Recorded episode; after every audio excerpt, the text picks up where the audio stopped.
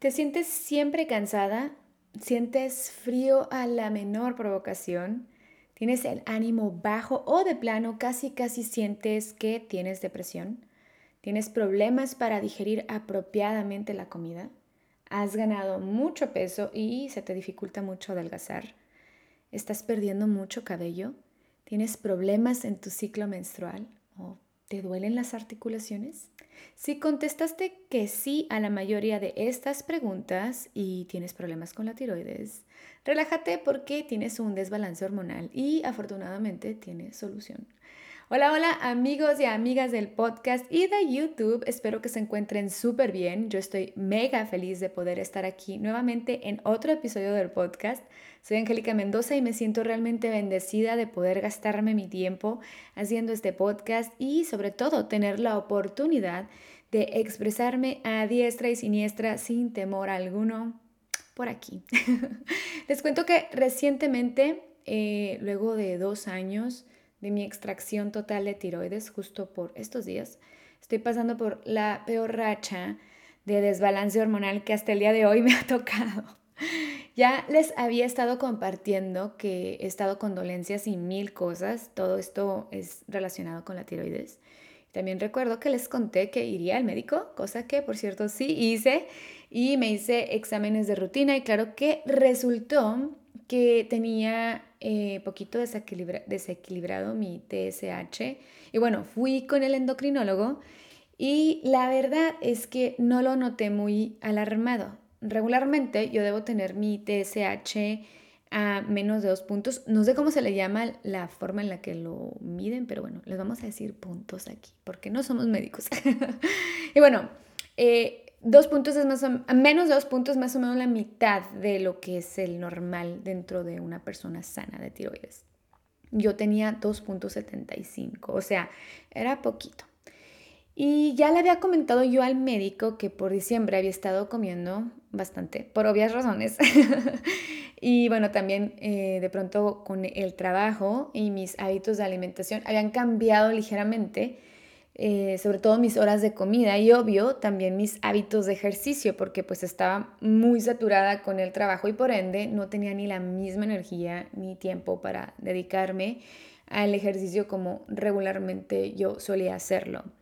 Total que yo subí dos kilos, aquí estoy sacando mi, confesión, subí dos kilos, eh, pero bueno, no es nada preocupante la verdad. Y en el momento de mi consulta con el endocrino, él me preguntó qué era lo que yo quería hacer a lo que yo le respondí que yo suponía que mi desbalance era producto de lo que yo había subido de peso.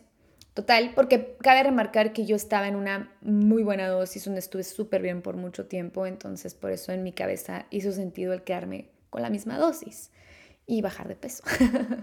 Total, acordamos que me iba a quedar con la misma dosis y de la pastilla y bueno, nada más. En un mes me volvería a checar para ver si con mi bajada de peso se resolvía el asunto. Y en ese mes, a la mitad, yo tenía un chequeo anual que mi esposo y yo nos hacemos eh, todos los años. Eh, se le conoce como MedTrack, que es un hecho, de hecho, es gracias a este chequeo general que mi cáncer salió a relucir con detección temprana hace dos años y medio.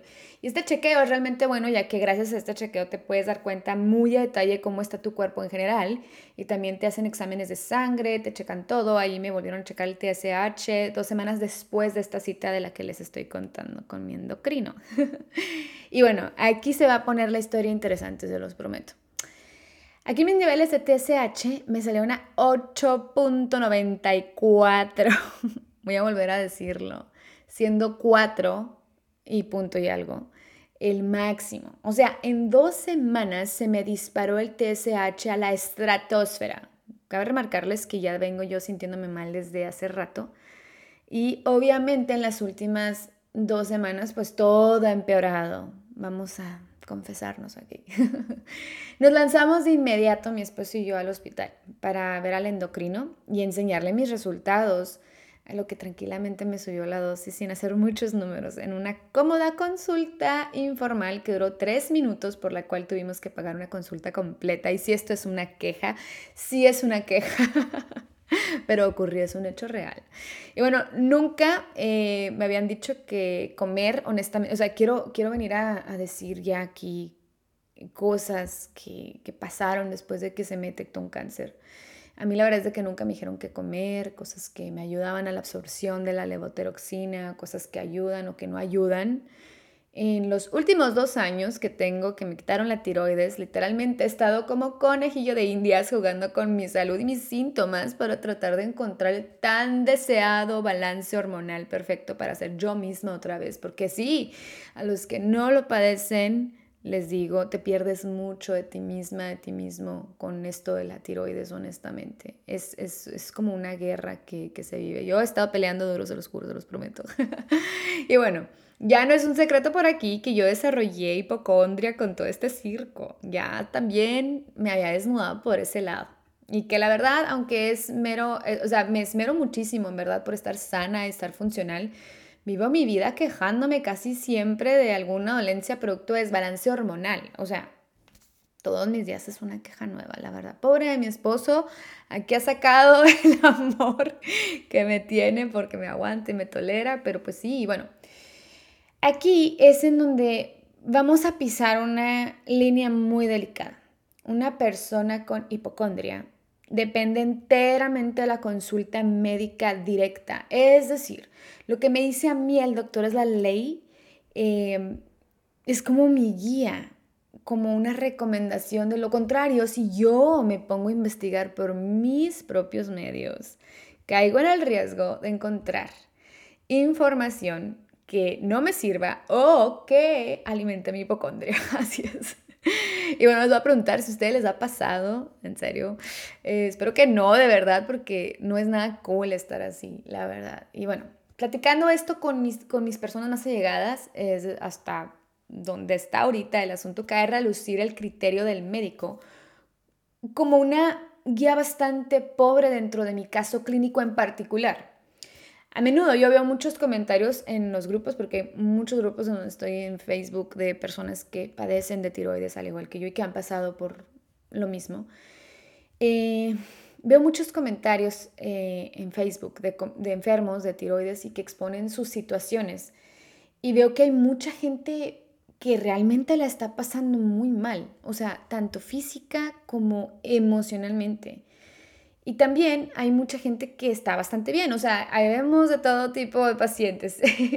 Yo la verdad me considero intermedia porque gracias a Dios no tengo más padecimientos, o sea, son quejas, pero no, no es como que tenga más padecimientos clínicos que agregarle a mi caso del el hipotiroidismo. Pero bueno, y bueno, es aquí en donde me adentré a leer un libro que se titula What Your Doctor May Not Tell You About Hypothyroidism escrito por un médico llamado Ken Blankard, quien tiene un PhD y muchas otras calificaciones dentro del gremio de la medicina, de las cuales yo soy una total ignorante. La verdad es que ni siquiera sé cómo mencionárselas. Y bueno, el libro lo escribió directamente una paciente que es periodista y bueno, es muy bueno la verdad, trabajaron en conjunto. Eh, porque es una guía informativa, para nada es algo que deba leerse como una Biblia médica, porque no lo es, ni algo que debas de seguir al pie de la letra sino que te ayuda a entender en resumen las siguientes cosas que siento la responsabilidad de compartirles, porque estos temas han sido cosas que platicamos mucho por aquí, eh, las personas que tenemos problemas de tiroides. La primera cosa que les quiero decir, si han experimentado varios o todos los síntomas que les mencioné al inicio del podcast o del video, quiero decirles esto, no están locos, los síntomas no están en tu cabeza solamente, o sea, efectivamente está en tu cuerpo y son desequilibrios que tu cuerpo comienza a alertarte como consecuencia de otros síntomas mucho más silenciosos que están ligados directamente con las funciones que son coordinadas por las hormonas que genera la tiroides. Entendamos la tiroides a la tiroides como ese órgano del cuerpo que regula automáticamente cuando tu corazón necesita pompear más rápido, tu digestión se debe de acelerar o quizá tu cerebro necesita más gasolina para trabajar más duro o tu cuerpo necesita regular tu temperatura adecuadamente.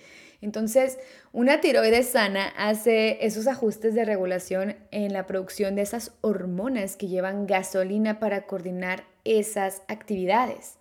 Entonces, cuando no tienes ese órgano que automáticamente regula todo esto, hay que hacerlo manualmente. Por eso es el cálculo de la pastillita.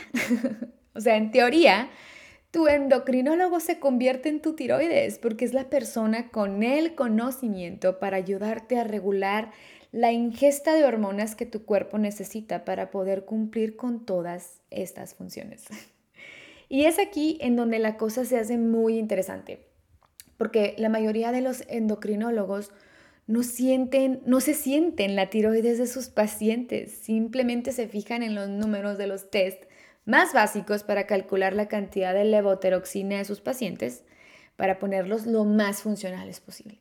Pero no le ponen mucha atención a las condiciones particulares de cada uno de sus pacientes.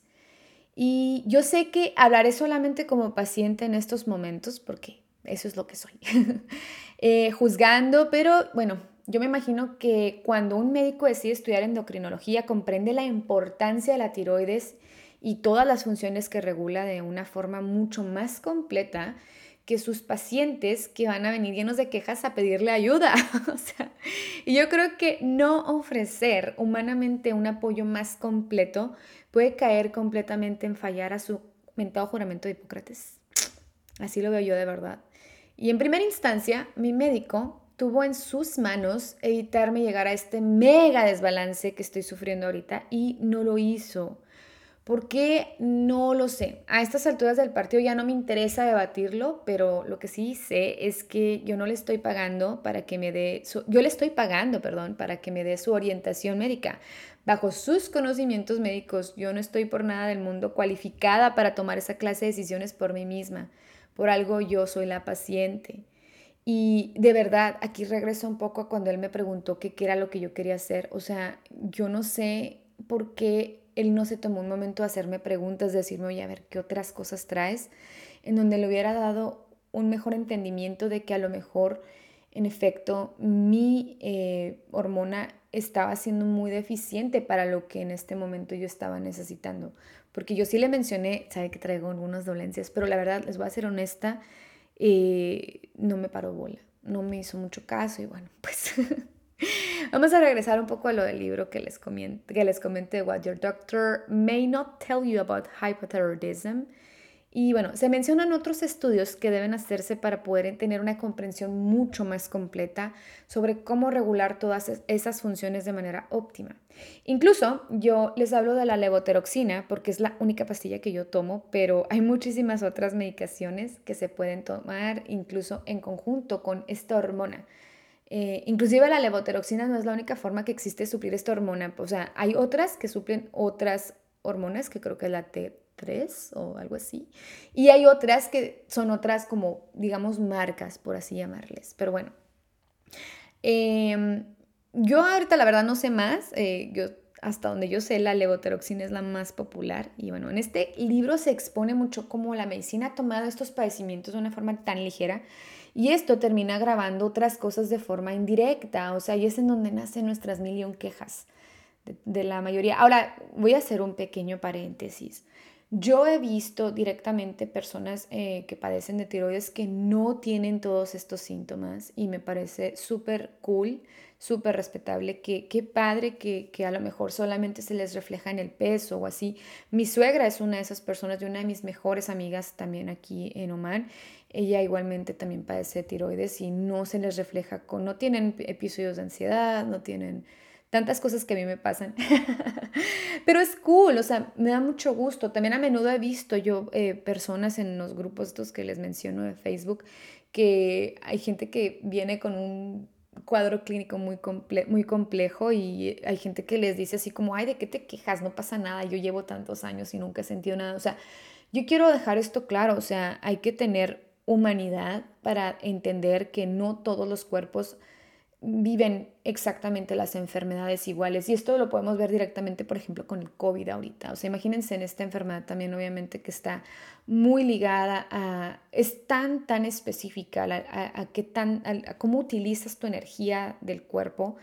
Em, en, todo, en cada, las, cada una de las funciones que es imposible que estas combinaciones sean exactamente igual en todos los pacientes. O sea, hay comunes denominadores, pero no es una ley. O sea, hay que verlo de esta forma. Y bueno, yo estoy consciente que no todos los médicos eh, son mi médico. y que por supuesto existen allá afuera médicos que deciden ir mucho más allá y se preparan lo suficiente bien como para poder ofrecer un apoyo robusto a sus pacientes. Pero desgraciadamente estos médicos son los menos. Si de pronto ustedes conocen, por cierto, algún médico que me quieran recomendar, por el amor de Dios, les pido su apoyo porque claramente necesito cambiar de endocrinólogo. Les confieso que ahorita últimamente es una de las cosas que he estado haciendo. Voy a seguir mis follow-ups con el endocrinólogo que tengo ahorita, pero sí tengo pensado hacer cambio de endocrinólogo pronto. Y ya después les voy a contar por qué, porque hay otras razones envueltas. Pero bueno, vamos a esto. Y bueno, les quiero eh, proponer eh, en perspectiva lo siguiente. La dosis que el endocrinólogo me subió es altísima, yo ya la había tenido antes. Claro que entiendo por qué me la subió tanto, o sea, ya les mencioné.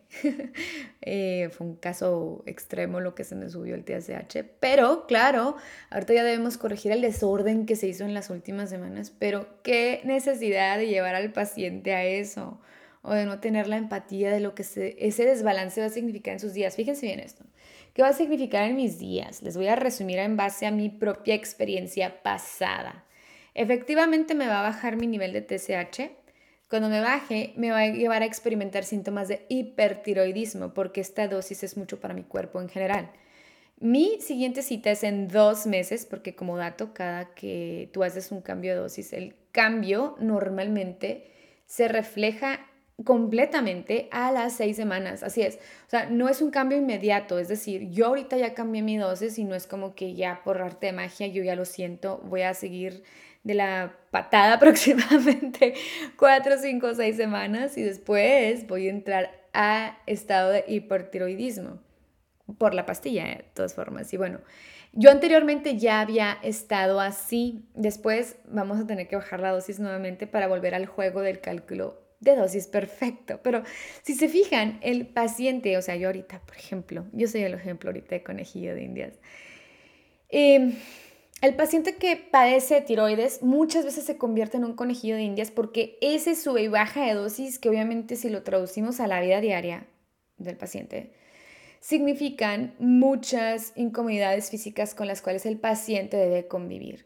Y yo creo que este es el eslabón perdido dentro de todas nuestras quejas, de las que cuesta tanto trabajo comprender cómo adaptarse.